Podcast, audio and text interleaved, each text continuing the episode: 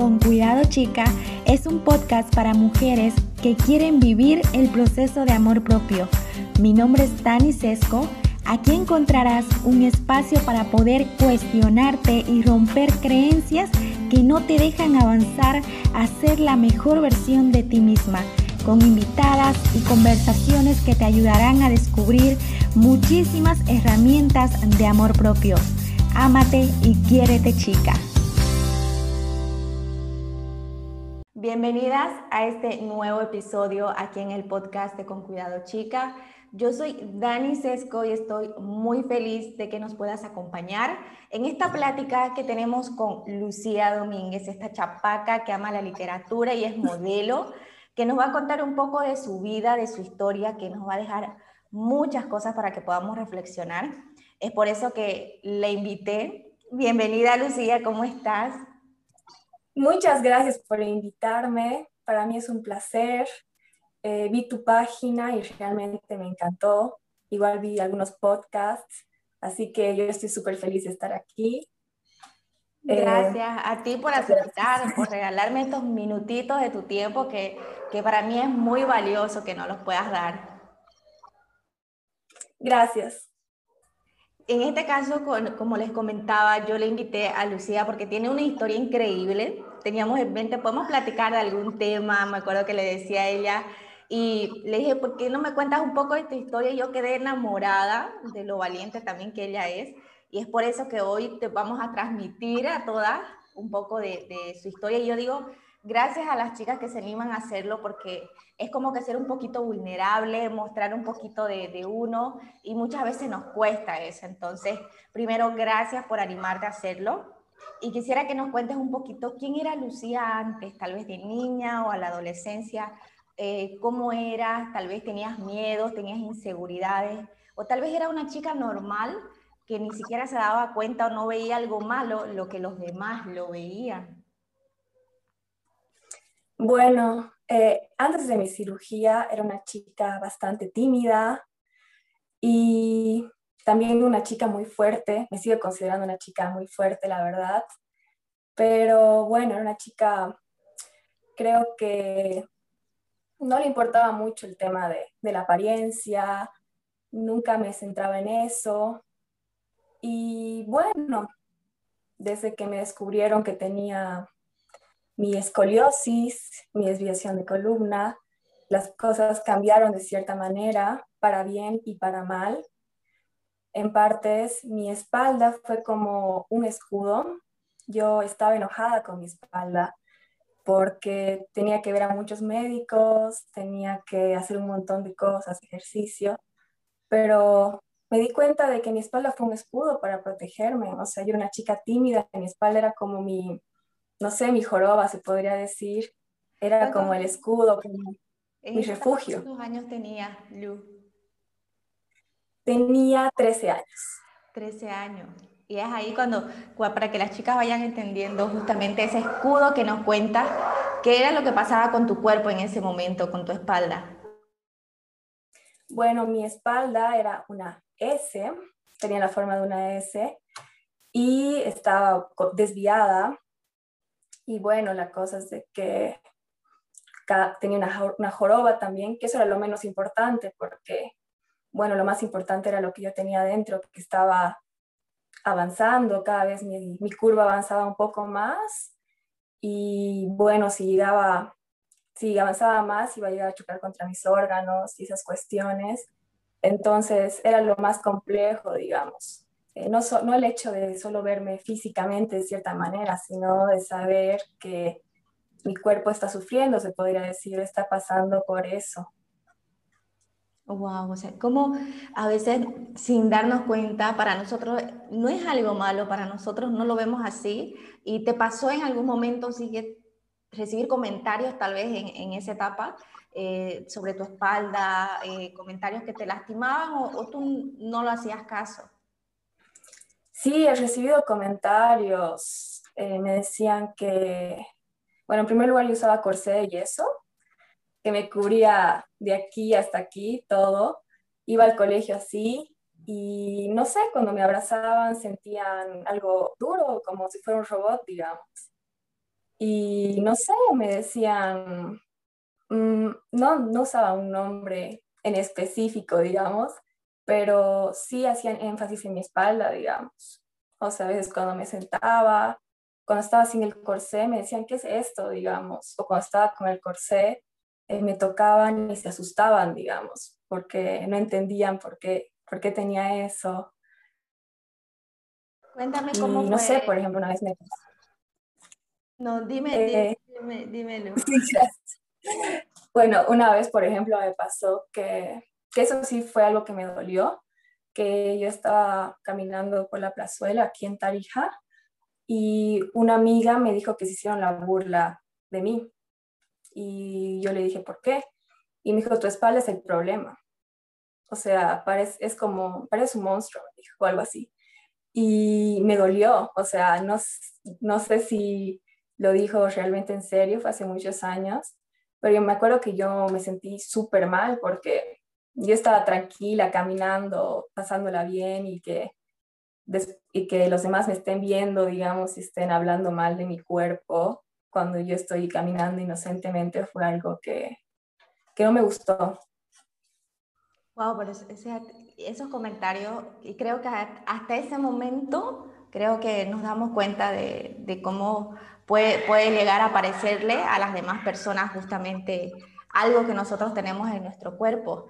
Y aparte de eso, nos contabas que un poquito hacías ejercicio, ibas a los médicos. ¿Cómo fue ese proceso de pasar por muchas situaciones para poder arreglar algo tal vez que a ti te decían que no estaba bien, que tenían que, que estaba mal, que tenías que arreglarte y obviamente por salud, como tú decías, porque podía dañar también a tus órganos?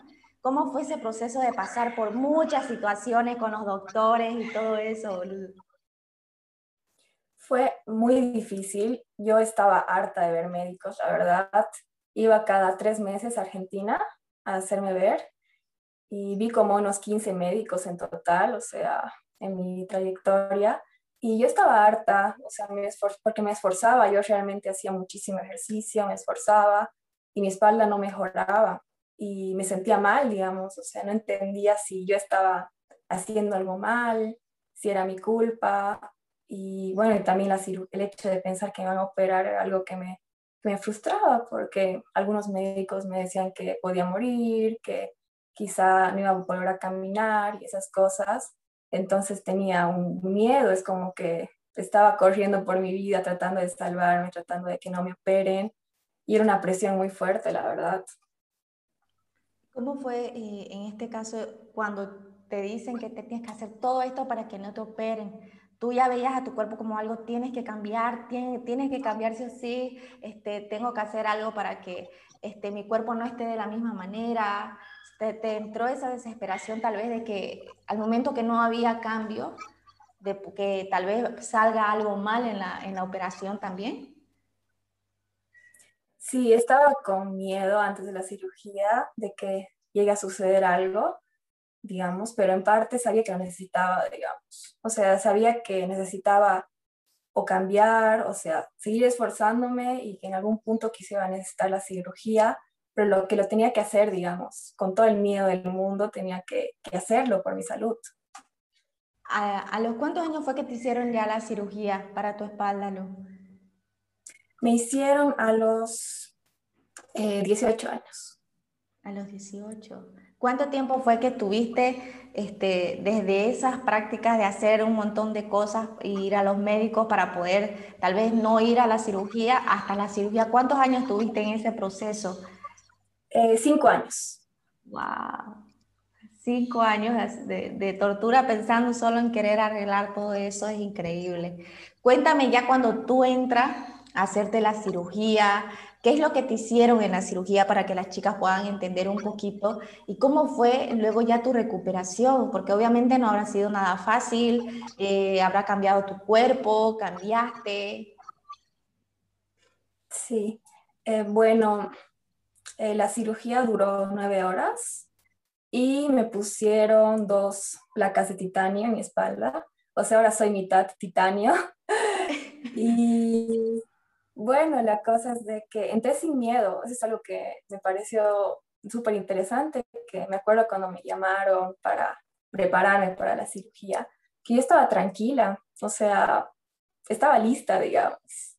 Me voy, estoy lista y bueno, la cirugía eh, fue difícil, eh, tuve una sobredosis de morfina, entonces estuve a punto de caer en coma y bueno, eso fue algo bastante difícil para mí porque yo no sabía, obviamente, o sea, simplemente los médicos me dijeron que me, como que me desmayé y ellos estaban encima mío para, para revivirme y yo me desperté y no entendía qué estaba pasando, digamos.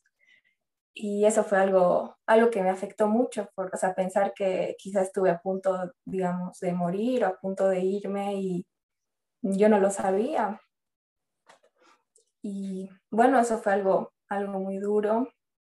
Y después no sentí nada de dolor, o sea, ni antes ni después. Lo único que me molestaba era estar, no sé, que me estén poniendo inyecciones, estar en el hospital, lo que a todos se molestan, ¿no? Pero me he sentido dolor. Y bueno, lo que sí he estado en recuperación, reposo, se puede decir como tres meses. Caminaba de vez en cuando. Ah, eso también, quería decir un punto más. tuve que volver a aprender a caminar. Y esto fue algo súper, súper impactante para mí porque, bueno, me tenía miedo. O sea, mi mamá estaba ahí tratando de ayudarme a caminar con mi nueva espalda. Y no sé, fue interesante, es como volver a vivir, digamos, volver a vivir con una nueva espalda, volver a caminar. Y ahora estoy súper feliz porque no puedo creer que, no sé, pueda caminar tranquila, pueda caminar sin sentirme incómoda, porque en el hospital yo moría de miedo al caminar. Wow, o sea, fue un cambio rotundo. ¿Cuánto tiempo fue tu, que estuviste de recuperación? Estuve, bueno, ya en mi casa, estuve unos tres meses, se podría decir. ¿Y cómo en el hospital hasta que, que, que tuviste segura y dijiste, ya puedo caminar mucho mejor, perdiste el miedo? Eh, bueno, cuando llegué, me operaron en Uruguay y cuando volví a Bolivia seguía con un poco de miedo pero poco a poco, no sé, lo fui perdiendo, fue con práctica, con mucha ayuda de mi mamá. Incluso, por ejemplo, me daba miedo levantarme, me acuerdo que mi mamá me tenía que ayudar a levantarme de mi cama porque me daba miedo, me daba un montón de miedo. Así que yo siento que nada, que fue un proceso, que, que fue algo poco a poco que fui aprendiendo y bueno, en algún punto ya, ya me solté y logré perder el miedo. Y, al momento de que ya estabas mucho mejor, ver ese cambio en tu cuerpo, cómo fue para ti, porque tal vez estaba, ya no estaba esa joroba, ya me, me contabas igual que viste algunos cambios, cuéntame un poquito de cómo fue ese cambio, de ver, tal vez bajaste de peso, incluso también, cuéntame un poquito sobre eso. Bueno, fue algo que me chocó, eh, más que todo porque yo no me despedí de mi cuerpo anterior. Eh, y bueno, fue algo que me dolió porque, como yo te comentaba, eh, mi cuerpo de cierta manera fue mi, mi escudo, me ayudó y yo no lo veía de esa manera. Entonces, simplemente quería que me operen y ya que se termine el problema, digamos. Pero no me di cuenta de que de todo lo que había pasado ese cuerpo, todo lo que había sufrido y que me estuvo acompañando en todo ese proceso entonces eso sí fue algo que me dolió mucho, no haberme despedido de mi, de mi anterior cuerpo, se podría decir. Y eso que dices de no haberte despedido de él, de, ver, de poder darte cuenta de tantas cosas que, que, que, ha hecho y que sigue haciendo por ti justamente. Y uno de los cambios más grandes que tú, que tú dijiste, wow, quiero que, que nos lo cuentes al ver eh, esos cambios también en ti. Bueno, eh, físicamente he tenido muchos cambios y me he dado cuenta de muchas cosas. Por ejemplo, cuando recién me operaron me tocaba la espalda y sentía mis, mis fierros, los sigo sintiendo, pero me daba impresión, digamos. No podía creer que, que era mi cuerpo. Y Después he bajado 10 kilos con la cirugía y he crecido 5 centímetros. Wow. Me imagino cómo, cómo, cómo, el cuerpo también es tan increíble de poder sostener y tener dentro de uno eh, esos cambios que hay, lo que incluso tienes dentro de tu cuerpo pero decir, o sea, crecí 5 centímetros. Eso es increíble. Y, me, y de esto quiero, quiero llegar también a esto de que a partir de ahí, también quiero que nos cuentes tú, eh, empiezas también tu faceta en el modelaje, que tal vez habrá sido un poco complicado, cómo fue. Me comentabas un poco que siempre te gustó la moda, el modelaje, esas cosas. ¿Y cómo fue animarte después de ese cambio de tu cuerpo? ¿No tenías miedo, no tenías inseguridad de decir, eh, tal vez me van a ver rara? Porque a veces uno dice, la gente se va a dar cuenta de lo que tengo en la espalda. A veces nosotros creemos que la gente se puede dar cuenta de algo que ni siquiera tal vez se le venga a ellos por la mente, pero uno lo ve de esa manera. ¿Y, y cómo te sentías tú? ¿Y cómo fue ese proceso de que dijiste, quiero entrar al modelaje, quiero hacer esto que me gusta? Bueno, primero, no tenía miedo. Eh, yo nunca quise ocultar mi cicatriz. Eh, me acuerdo que en el hospital usaba, me encanta usar tops, usaba tops en el hospital y se me veía mi cicatriz y nunca tuve miedo, o sea, más bien fue mi trofeo, es mi trofeo, o sea, nunca tuve problema. Y incluso me pasé, pasé en varias sesiones que me decían, tranquila, después ocultamos la cicatriz. Y yo les decía, no, no lo oculten, es mía, es mío, soy, soy yo, es parte, es parte de mi cuerpo. Y no tuve miedo de iniciar para nada. Eh, me gustó, la verdad. Sí, me di cuenta que el modelaje, como todo, tiene sus cosas buenas, como también tiene su lado oscuro, sus cosas malas. Eh, más que todo en el tema de la gente, ¿no? El tema de los comentarios pero, y los estereotipos pero en sí eh, no fue difícil para mí entrar, entrar al modelaje y me sentí orgullosa y me sigo sintiendo súper orgullosa de, de, mi cuerpo. Lo único, lo único que sí me afectó, se podría decir, es que como yo he bajado tanto peso, eh, recibía muchos comentarios sobre mi físico, que parezco anoréxica, que soy un mal ejemplo. Y eso me rompió el corazón, me hacía sentir eh, muy mal, la verdad.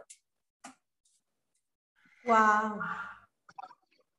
Me, encanta eso que dicen, mi cicatriz es mi trofeo. O sea, mi cicatriz es mi trofeo. O sea, es algo que, que mi cuerpo es la marca de, de, cómo has luchado y has conseguido ese cambio en tu cuerpo. Y quiero que me digas esos comentarios, como tú dices, bajaste mucho de peso justamente. A eso quería llegar de que eh, te veías delgada, sí, pero es como te afectaban esos comentarios, porque a veces vemos que Hoy se, estamos tratando de normalizar los diferentes cuerpos que hay, tanto los voluptuosos, los, los más delgados, que son cuerpos que hay a veces por genética.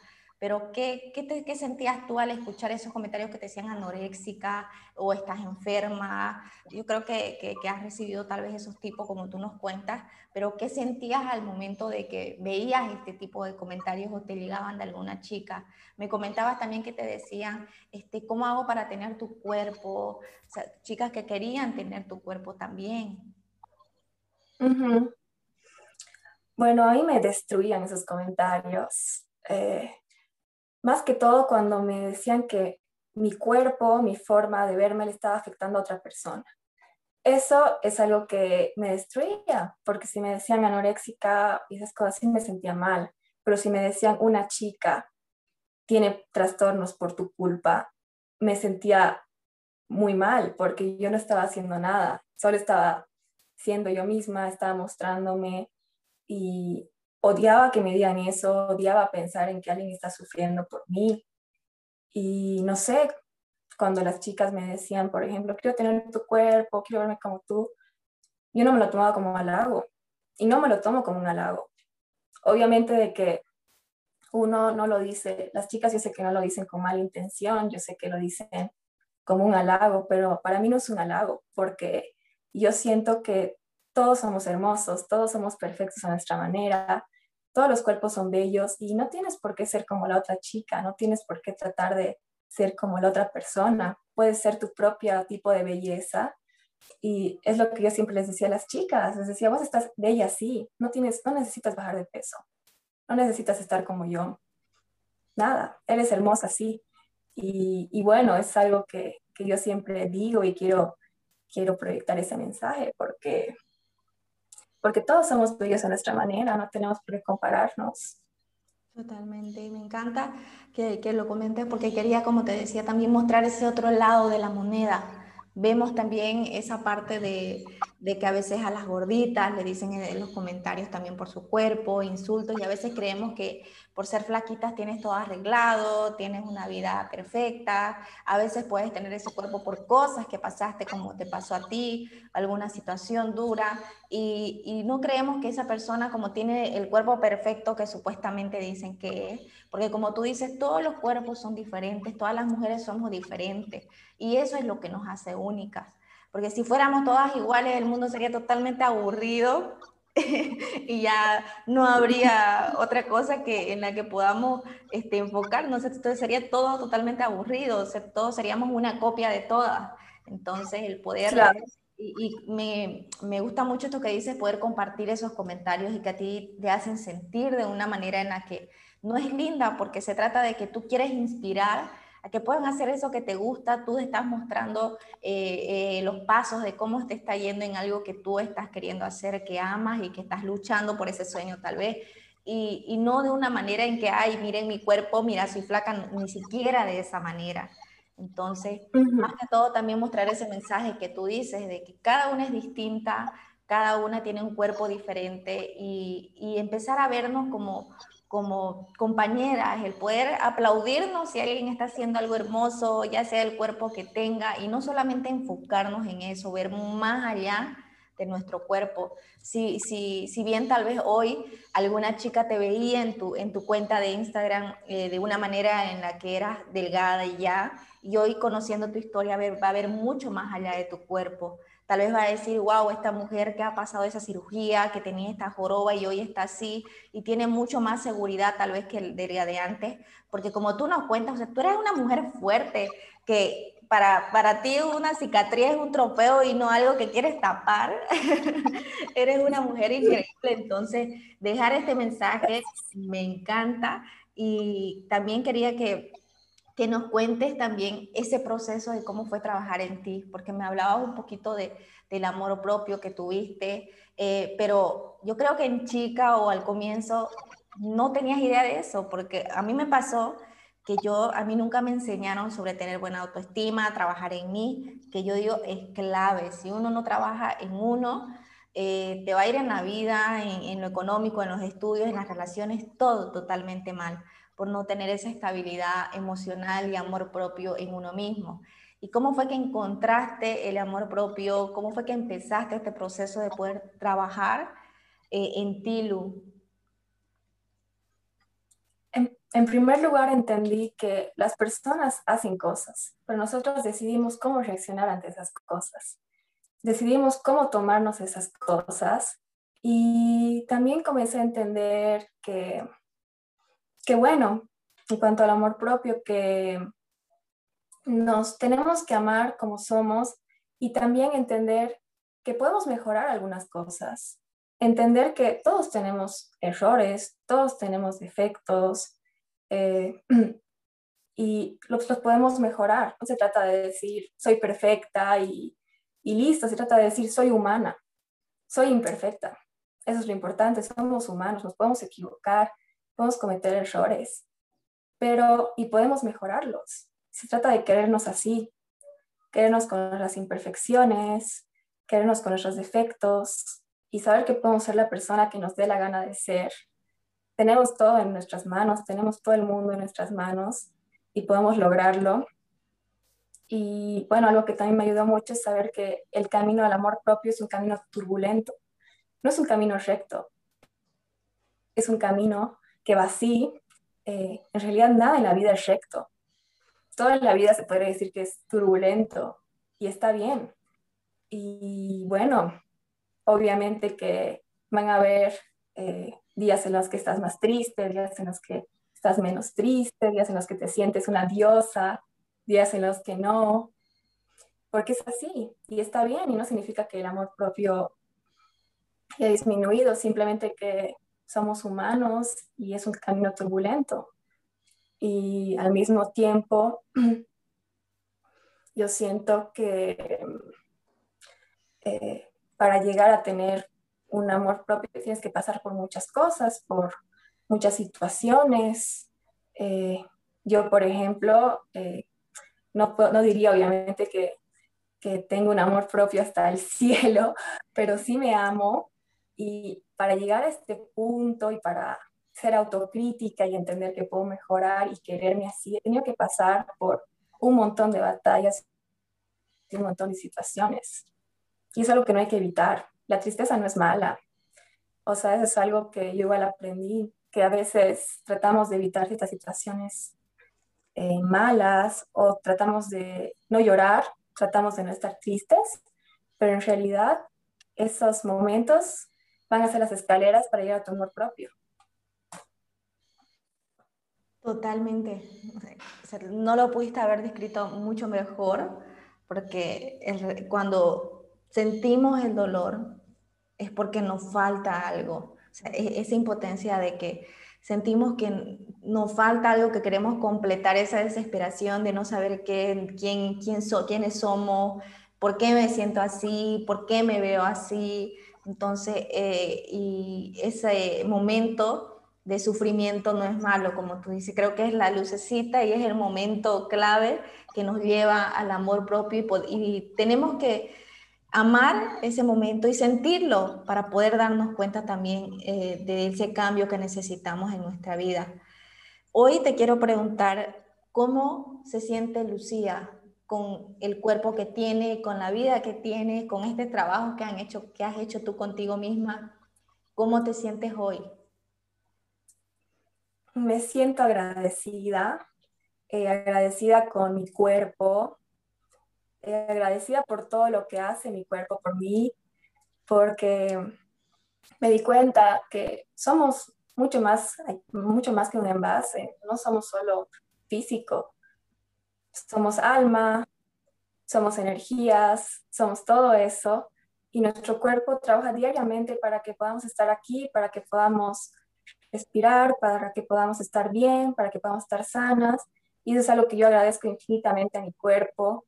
Eh, cada noche antes de dormir siempre le digo a mi cuerpo gracias eh, por estar aquí, gracias por trabajar por mí, porque incluso cuando estamos durmiendo todo el tiempo nuestro cuerpo trabaja, no para. Y entonces yo me siento, la verdad, mucho mejor. Claro, como te decía, hay días en los que me siento triste, hay días en los que estoy bajoneada, eh, hay momentos eh, feos, pero en general yo me siento muy agradecida con mi cuerpo y trato de fortalecer mi relación con mi cuerpo día a día, trato de quererme cada vez más. Y es hermoso y es tratar de ver también más allá, como tú dices, del envase, de poder dejar de solamente dejar ese comentario que tengamos un poquito de empatía, al momento de dejar ese comentario, porque detrás de esa foto, detrás de esa mujer que, estamos viendo, pueden haber luchas, pueden haber muchas luchas también que él está enfrentando y que nuestro comentario también le puede cambiar la vida, ya sea para bien o también para mal. Eh, y como tú igual me comentabas, para ti también es una lucha porque quieres a veces, eh, estás en ese proceso de querer engordar, de, es muy difícil, entonces muchas veces no vemos eso eh, detrás de una foto, detrás de ese cuerpo que vemos. Por eso sería buenísimo y, dejo este mensaje de poder tener un poco más de empatía por esa mujer que vemos en la foto y antes de dejar ese comentario, seamos mucho más empáticas, seamos mucho más amorosas entre nosotras, de poder inspirarnos y motivarnos entre nosotras, dejar un mensaje amoroso, pero no desde el envase, no desde el cuerpo que vemos, sino ver un poco más allá y poder compartir amor para poder obviamente apoyarnos entre nosotras, de que de, eso se trata, no de compararnos. Totalmente.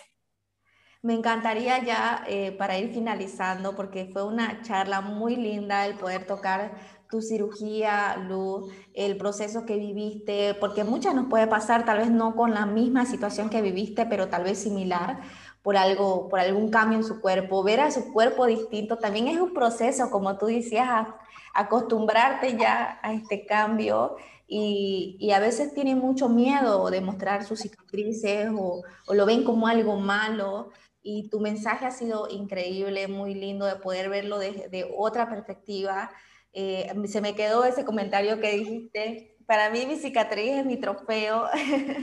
me encantó eso. Entonces, eh, poder dejar este mensajito ha sido increíble. Gracias, te, te, doy las gracias de nuevo por haber aceptado, de regalarnos un poco de tu historia, un poco de tu vida y nos encantaría que nos puedas dejar algún con cuidado, chica, que les puedas decir a todas las mujeres que nos están escuchando.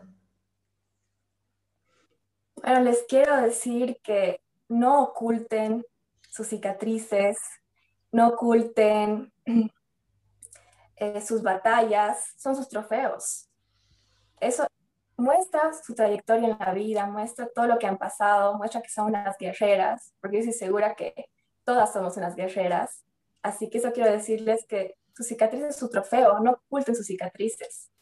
Wow. Yo le voy a mostrar, estoy segura que, porque yo te cuento, vale, yo tengo una cicatriz en la pierna, o sea, de la rodilla casi hasta media rodilla, que era enorme, y yo en chica me da una vergüenza ponerme choro, y yo amo ponerme chores. Entonces, yo eh, andaba de pantalones, de calza, porque la cicatriz era ponerle mi rodilla acá, era así, enorme. Y, y, y, yo me acuerdo que yo no lo veía incluso como nada malo hasta que escuché un comentario en el cole que me dijo, mira esa cicatriz horrible que tenés, ¿por qué lo tenés que mostrar?